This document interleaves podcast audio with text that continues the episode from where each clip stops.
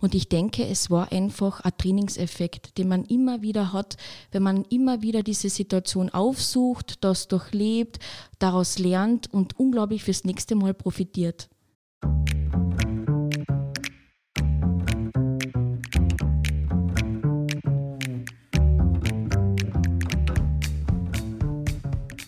Herzlich willkommen zu einer neuen Folge unseres Mutmacherinnen-Podcasts. Herzlich willkommen aus dem Business Campus Ehrenhausen in Klagenfurt.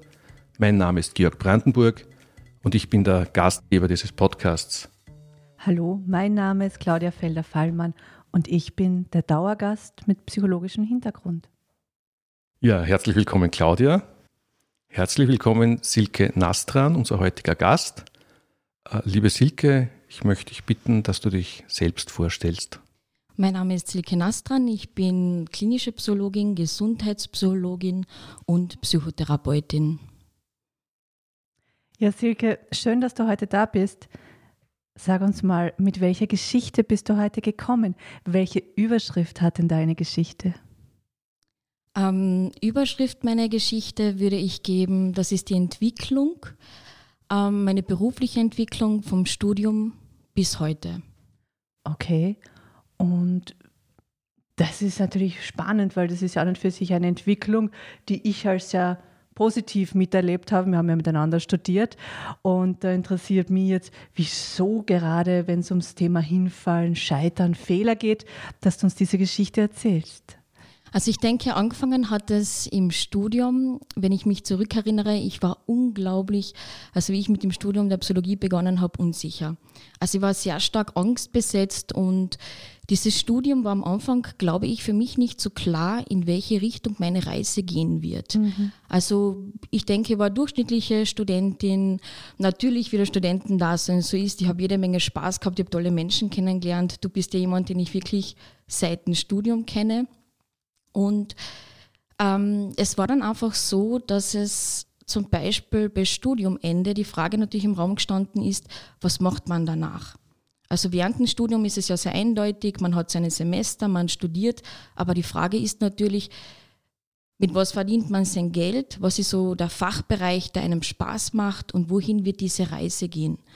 Und die erste Erfahrung, die ich dann wirklich als fertige Psychologin hatte, war, dass ich sage und schreibe 50 Bewerbungen geschrieben habe, Absagen bekommen habe, teilweise keine Antwort. Als fertige Psychologin nach dem Studium oder hattest du dann schon die Zusatzausbildung als klinische und Gesundheitspsychologin? Es war dann, ich glaube schon auch diese Zusatzausbildung. Na, es war eigentlich doch davor. Es war nach dem Studium so dieses erste Job finden, irgendwo ankommen und Fuß fassen. Mhm. Also fünf Jahre studieren, Praktika machen. Du hast ja neben dem Studium auch schon gearbeitet. Das heißt, du hast nicht nur theoretisches Wissen mitgebracht, sondern auch schon fachliche Expertise auf dem Feld und trotzdem 50 Bewerbungen. Was für ein Zeitraum war das, diese 50 Bewerbungen? Ich glaube, ich habe damals ein halbes Jahr Job gesucht. Und das mag jetzt vielleicht nicht so viel klingen, aber es ist doch, wenn man fertig ist mit dem Studium, man ist jung, man ist motiviert, man möchte natürlich sein Können unter Beweis stellen, man möchte einfach mal starten und natürlich auch finanziell etwas dafür bekommen, weil als Studentin, es ist ja so, man lebt ja nicht auf großem Fuß, man ist eher bescheiden. Und das war dann schon sehr niederschmetternd, muss ich sagen. Mhm. Also dieses halbe Jahr, diese Phase war recht unklar. Niederschmetternd bedeutet? Also niederschmetternd bedeutet in dem Sinne, einfach nicht zu wissen, wie geht es weiter. Also ich hatte Gott sei Dank das Glück, dass mein Vater mich wirklich immer stets finanziell unterstützt hat. Also ich hatte Gott sei Dank wirklich diese Stütze. Aber einfach dieses Orientierungslose, dieses Gefühl, was kommt jetzt, in welche Richtung wird es gehen, werde ich dorthin kommen, wohin ich mag. Mhm. Also ich höre so die, die Gedanken, die die da begleitet haben. Kannst du auch benennen, welche Emotion da war? Ich glaube, man ist von der Emotion her, also damals bei mir war es so, ich war einfach traurig, weil mhm. man opfert fünf Jahre, man macht ja recht viel. Also fünf Jahre ist ja auch keine kurze Zeit der Ausbildung, dann der klinische Psychologe und Gesundheitspsychologe als Zusatzausbildung und das ist natürlich ein riesiger Zeitaufwand, es ist ein riesiger Kostenaufwand und natürlich dann noch einmal die Ausbildung zur Psychotherapeutin und ich habe es mal zusammengerechnet. Ich bin unterm Strich auf 40.000 Euro Kosten gekommen. Mhm. Also wirklich die Kosten für diese Ausbildungen ohne den fortlaufenden Kosten. Mhm. Und dann ist man noch immer auf der Suche Absolut. Und äh, bewirbt sich und bewirbt sich. Und du hast, ich habe so gehört, hast nicht gewusst, wohin gehöre ich auch. Ähm, das heißt nicht nur, dass du keine, keinen Platz gefunden hast, um anzudocken, sondern du hast auch innerlich noch nicht so richtig gewusst, wohin. Ich glaube, es ist ganz wichtig, dass jeder sein ja, Fachbereich finden muss im Sinne von, wofür schlägt mein Herz? Und mhm. das, auch wenn man im Studium natürlich diese Praktikas absolviert, aber ich glaube, es ist so ein Stück weit ein Suchen und erst in den Jahren danach, durch diese zahlreichen Jobs, die ich hatte, bin ich draufgekommen, okay, in welche Richtung wird es gehen und was erfüllt mich? Bei mir war schon klar, dass wenn ich es mache, dann muss es auch wirklich für längere Zeit sein. Für die Pension möchte ich jetzt nicht sagen, weil ich glaube, man kann das ja ein bisschen flexibel sehen, aber sicherlich für viele, viele Jahre. Mhm. So, wenn wir da nochmal zurückschauen auf diese Zeit, wo du gesagt hast, die Traurigkeit war da, das waren so viele Unsicherheiten da. Wie bist du umgegangen mit dieser Traurigkeit? Ich denke, ich hatte großes Glück, weil meine Familie mich unglaublich motiviert hat, mhm. ähm, stets hinter mir gestanden ist und ich wirklich gute Modelle in der Familie hatte. Also viele meiner Cousinen und Cousins sind unglaublich beruflich erfolgreich, haben ihre eigenen Geschäfte, Unternehmen und ich konnte da natürlich gut lernen und abschauen. Mhm. Also du hattest Modelle. Genau.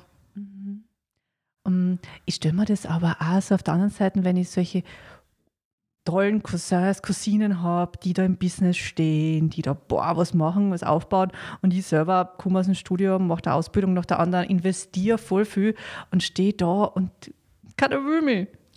ja, also das, das ist ein, auf der einen Seite toll, wenn man Modelle hat, aber ich, wenn ich da jetzt noch mir reinfühle, auch so ein bisschen, boah, was machen ich da verkehrt, oder? Kann das sein? War es Gott sei Dank nicht, weil ich glaube, das war das, was ich für mich erkannt habe. Ich habe einfach Menschen, also es war natürlich die Familie, aber auch Kolleginnen, dann später wirklich ganz gezielt die Gespräche gesucht und habe gefragt, wie ist es dir gelungen, dass du schlussendlich so erfolgreich geworden bist? Was waren diese Faktoren, die dazu geführt haben, dass du jetzt eben so ein Standing hast, dass du Fachexpertin oder Experte bist? Und das war ganz ein wichtiger Aspekt für mich und deswegen war das gar nicht so negativ behaftet, weil Gott sei Dank von meiner Persönlichkeit, ich kann mich für Menschen und deren Erfolge sehr freuen. Okay. Ich wollte gerade fragen, was war denn so der Faktor, der dazu beigetragen hat, dass du das so positiv gesehen hast, dass du sie als Role Models gesehen hast und, und nicht äh, dich verglichen hast mit ihnen? Ich glaube, weil ich schon insgeheim gewusst habe, wohin der Weg gehen wird. Also mir war mein Ziel klar, aber ich habe nicht gewusst, welche Wege dorthin mich zum Ziel führen werden. Das war irgendwie das Fragezeichen. Mhm. Also was ich will, wusste ich, aber der Weg war mir nicht eindeutig bewusst. Okay. Aber dass du deinen Weg schon gewusst hast, war ja schon mal ein großer, ein großer Erfolg, so sehe ich das. Weil, so wenn ich auf mein Leben zurückschaue, ich habe sehr lange nicht gewusst, wohin es gehen soll. Hast du das schon während des Studiums klar gehabt? Während dem Studium nicht. Ähm, die Optionen für dieses Ziel, finde ich, sind erst danach gekommen durch diese zahlreichen beruflichen Erfahrungen und ich muss sagen, ich hatte wirklich ein großes Quäntchen Glück. Ähm, wodurch glaubst du, dass dieses Glück zu dir gekommen ist? Ähm, ich glaube schon, dass Individualität etwas ganz Wichtiges ist und diese Kreativität gerade in unserem Job und die Geschichte ist ganz kurz erzählt und für mich ist es ein Schlüsselerlebnis gewesen. Und zwar, ich war bei einer Fortbildung von einer Kollegin, die ich damals nicht kannte. Und die hält diesen Vortrag und ich habe eine Folie nicht verstanden, habe aufgezeigt und sagt dann, es tut mir leid, können Sie bitte die Folie nochmal erklären? Kollegin erklärt die Folie. Nach dem Vortrag kommt die Kollegin her und sagt zu mir, junge Kollegin, Sie scheinen sich für die Tabakentwöhnung zu interessieren. Und ich sage dann drauf, ja, es interessiert mich sehr. Und aus meiner Sicht war das wirklich das Schlüsselerlebnis, was dann so weitergegangen ist, dass ähm, ich später eine Jobzusage oder in dem Sinn was ein Angebot erhalten habe, inklusive der Möglichkeit, eine Ausbildung kostenlos zu machen. In der Tabakentwöhnung. Genau, in der Tabakentwöhnung. Das heißt, es war ein unglaublicher Zufall, dass sich das so ergeben hat, dass ich damals in diesem Saal die Einzige war oder zumindest die sich gewagt hat, diese Frage zu stellen, bitte nochmal zu wiederholen. Und schlussendlich führte es zu dieser Begegnung. Mm, hört sich aber nicht so noch Glück an, sondern hört sich daran an, dass du Interesse gehabt hast an diesem Thema und das auch offenkundig gezeigt hast. Das heißt auch ein Stück Mut, dort sich herauszutrauen und zu sagen, hey, das interessiert mich, wie war das jetzt da genau? Aber damit auch zu entblößen, ich weiß das ja jetzt noch nicht. Mhm. Und de, dass auch das mal zu sagen, ich weiß das noch nicht, aber es interessiert mich total, dazu führen kann, dass, man, dass dann eine Karriere ermöglicht wird. Also das finde ich ähm, einen tollen Startpunkt. Und du bist ja jetzt eine der Expertinnen schlechthin in Kärnten und Steiermark für das Thema Tabakentwöhnung und hast tolle Kooperationspartner. Wow. Ich habe, glaube ich, das Glück so gesehen, weil es waren ja doch also schätze mal die 100 oder 150 Kolleginnen im Saal und irgendwie war da schon so ein bisschen eine Fügung, dass sich das eigentlich so gut entwickelt hat, muss ich sagen. Aber danke vielmals, Claudia, fürs Kompliment. Darüber freue ich mich sehr. Und ähm, ja, aber ich denke, für mich war es wirklich das Schlüsselerlebnis, was mir den Auftrieb gegeben hat, was unglaublich gut für das Selbstvertrauen war und schlussendlich in einem Bereich gut Fuß fassen zu können und wirklich von ganz tollen Kolleginnen und Kollegen umgeben zu sein.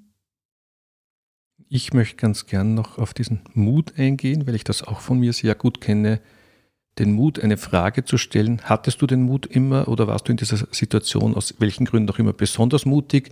Weil ich beobachte mich oft dabei, dass ich mir denke, also ich bewundere dann manche Fragestellungen, manche bewundere ich auch nicht, außer für den Mut, diese Frage zu stellen. Ja. Aber ich merke, dass ich oft verhalten bin, Fragen zu stellen. Geht dir das ganz leicht über die Lippen? Ich denke, das ist sicherlich ein Aspekt von mir. Ich bin prinzipiell von meinem Typ her extrem wissbegierig und ich bin schon jemand, der gerne Fragen stellt. Also ich glaube, ich bin wirklich gut gelandet in dem Job und ähm, eigentlich war ich immer dazu geneigt, wenn ich was nicht verstanden habe, nachzufragen, weil ich wollte immer eigentlich eine gewisse Klarheit haben. Jetzt möchte ich dich gerne noch fragen, wieso siehst du es denn heute als Scheitern oder als Fehler, was damals war? Als Scheitern und als Fehler insofern, also ich war wirklich unglaublich unsicher. Ich kann mich erinnern, so in meiner Kindheit, weil ich mir auch gedacht habe, wo hat sich das ein Stück weit rauskristallisiert früher, war es so, wir sind mal mit einer Freundin nach Kroatien gefahren, ich war 12, 13 Jahre alt und habe ich mich nicht getraut, bei einem Stand, wo es so Muscheln und Ketten gegeben hat, den Verkäufer zu fragen, wie viel das kostet. Mhm. Und bin ewig dort gestanden, habe herumgedruckst, bis sie gesagt hat, komm, jetzt frage ihn doch endlich einmal, wie viel diese Kette kostet. Und ich habe so das Gefühl gehabt bei mir, es war wirklich so ein Werdegang, dass dieses Selbstvertrauen über diese Jahre natürlich in diesem beruflichen Kontext, weil man ist am Anfang eher so schüchtern oder diese Honorare zum Beispiel, man stellt ja eher geringe Honorare am Anfang, wenn man sich denkt, hm, kann ich das tatsächlich verlangen und dann im, im, Laufe der Zeit, man kriegt dann ein anderes Auftreten und man ist sich seines Könnens einfach viel mehr bewusst. Also du kreidest dir selbst deine Zurückhaltung ein Stück weit an, die du hattest. Und dann sagst vor 150 Leuten auf und sagst, hey, können Sie das bitte nur mehr erklären? Ja. Hm? Eine kleine Entwicklung, die da sichtbar ist. Ja. Es wird eine Entwicklung sichtbar, absolut. Was kannst du den Menschen, die eher zurückhaltend sind, die, die sich das vielleicht auch ankreiden, dass sie so zurückhaltend sind? Das kann ja auch Vorteile haben. Aber wenn man das nicht so gern möchte, wenn man mehr sich trauen möchte, vor 150 Leuten aufzuzeigen, was kannst du da so mitgeben unseren Hörern? Wie kann man das schaffen, sich dorthin zu entwickeln? Ich glaube, dass es ein Training ist, dass man einfach immer wieder versuchen sollte, Situationen zu nützen und das einfach immer wieder zu wiederholen im Sinne von, man kann einfach lernen. Und das ist das gleiche wie mit diesen Referaten auf der Universität. Ich habe das gehasst zu Beginn und mittlerweile muss ich eingestehen, ich halte irrsinnig gern Vorträge. Mir macht das wirklich unglaublichen Spaß und ich denke, es war einfach ein Trainingseffekt, den man mhm. immer wieder hat, wenn man immer wieder diese Situation aufsucht, das durchlebt, daraus lernt und unglaublich fürs nächste Mal profitiert.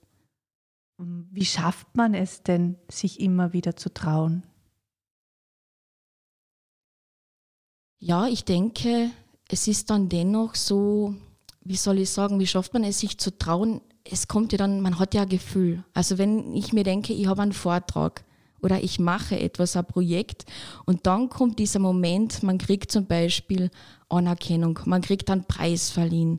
Das sind dann so viele Gefühle, kommt mir vor, die da frei werden und unglaublich, wenn man sich denkt, man hat so viel Zeit investiert, man hat so viel gegeben, das Herzblut ist in das Projekt hineingeflossen und dann gibt es diesen einen Moment, wo man draußen steht auf der Bühne, man bekommt etwas oder Kolleginnen und Kollegen sagen, das war richtig toll. Große, große Anerkennung von uns, das war richtig eine tolle Präsentation, mhm. wo wir jetzt wirklich was mitnehmen können. Also ich höre so, dass man sich konzentriert auf die Erfolge. Mhm. Absolut. Also ich denke, natürlich ist es wichtig, auf die Erfolge sich zu konzentrieren, aber natürlich, man hat seine Lernmomente und auch die sind wichtig, weil nur natürlich, wenn man das reflektiert und da hinschaut, kann man sich einfach immer wieder verbessern und wirklich optimieren. Mhm. Gibt es irgendein Zitat oder irgendein Buch, was dir besonders geholfen hat? Ich denke, ich bin ich. Also ich glaube, dass diese Individualität und einfach... Das Kinderbuch. Mh, das finde ich total wirklich ganz nett und ich denke, es ist einfach ganz wichtig, weil jeder Mensch äh, ist ganz was Besonderes, die Welt ist bunt und das ist gut so. Mhm. Für jene, die das Ich bin ich nicht kennen, das ist ein wunderschön illustriertes Kinderbuch von einem kleinen Tier, das aussieht, so wie es halt aussieht und nicht weiß, wie es heißt. Und es geht in der Welt herum und fragt die Tiere, bin ich denn nicht vielleicht ein bisschen so wie du? Zum Beispiel das Pferd, das Nilpferd, der Vogel. Und alle sagen ihm, nein, du bist nicht so wie wir. Und am Ende weint es und ist in seiner tiefsten Verzweiflung. Und da fällt ihm auf, nein, ich bin doch wer. Ich bin ich.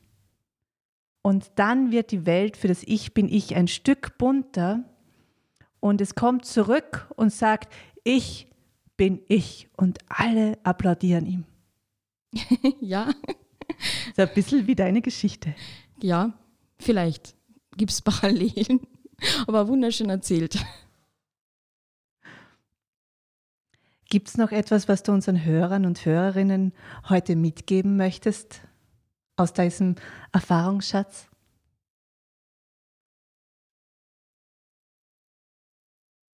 Also ich denke, so wie gesagt, es ist ganz wichtig, seinen Weg zu gehen, das, was passiert, hinzunehmen, anzunehmen und so wie es ist, so ist es gut so. Und schlussendlich vielleicht auch ein Aspekt, der mir geholfen hat, zuversichtlich zu bleiben. Trotz allem zuversichtlich zu bleiben, weil ja, die Hoffnung stirbt zuletzt. Dankeschön. Gerne. Ja, ganz herzlichen Dank. Da waren jetzt etliche Zitate, die wunderbar schon in den Begleittext passen, war sehr inspirierend. Und liebe Claudia, ähm, glaubst du tatsächlich, gibt es schon viele Leute, die das Ich bin ich nicht kennen? Weil für mich ist das auch, also bis heute ein Buch, das ich immer wieder gerne in die Hand nehme. Nicht nur für meinen Sohn, sondern einfach auch für mich, weil es so eine schöne Geschichte ist. Also ich glaube nicht, weil ich habe das Ich bin ich in 3D vor mir, wie es mit fünf Jahren im Kindergarten gebastelt und die Geschichte erzählt worden ist mit dem Stofftier über uns laufend.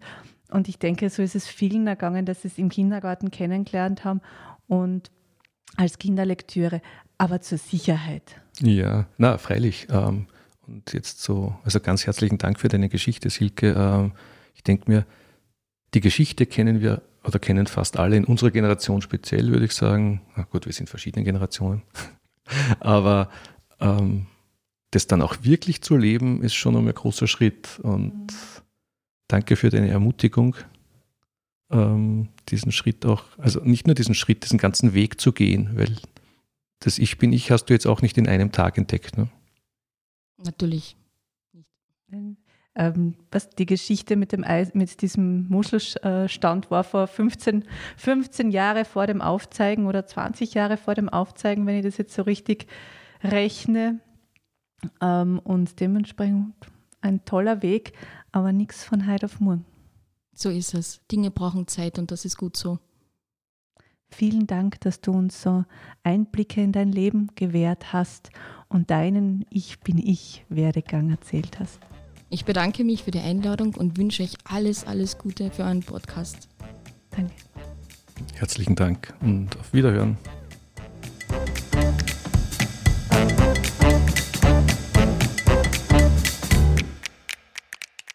Vielen Dank fürs Zuhören. Wir wünschen Ihnen alles Gute für Ihre ganz persönlichen Geschichten des Wiederaufstehens. Wenn Sie Lust haben, eine dieser Geschichten in unserem Podcast zu erzählen, dann laden wir Sie ganz herzlich ein, mit uns Kontakt aufzunehmen.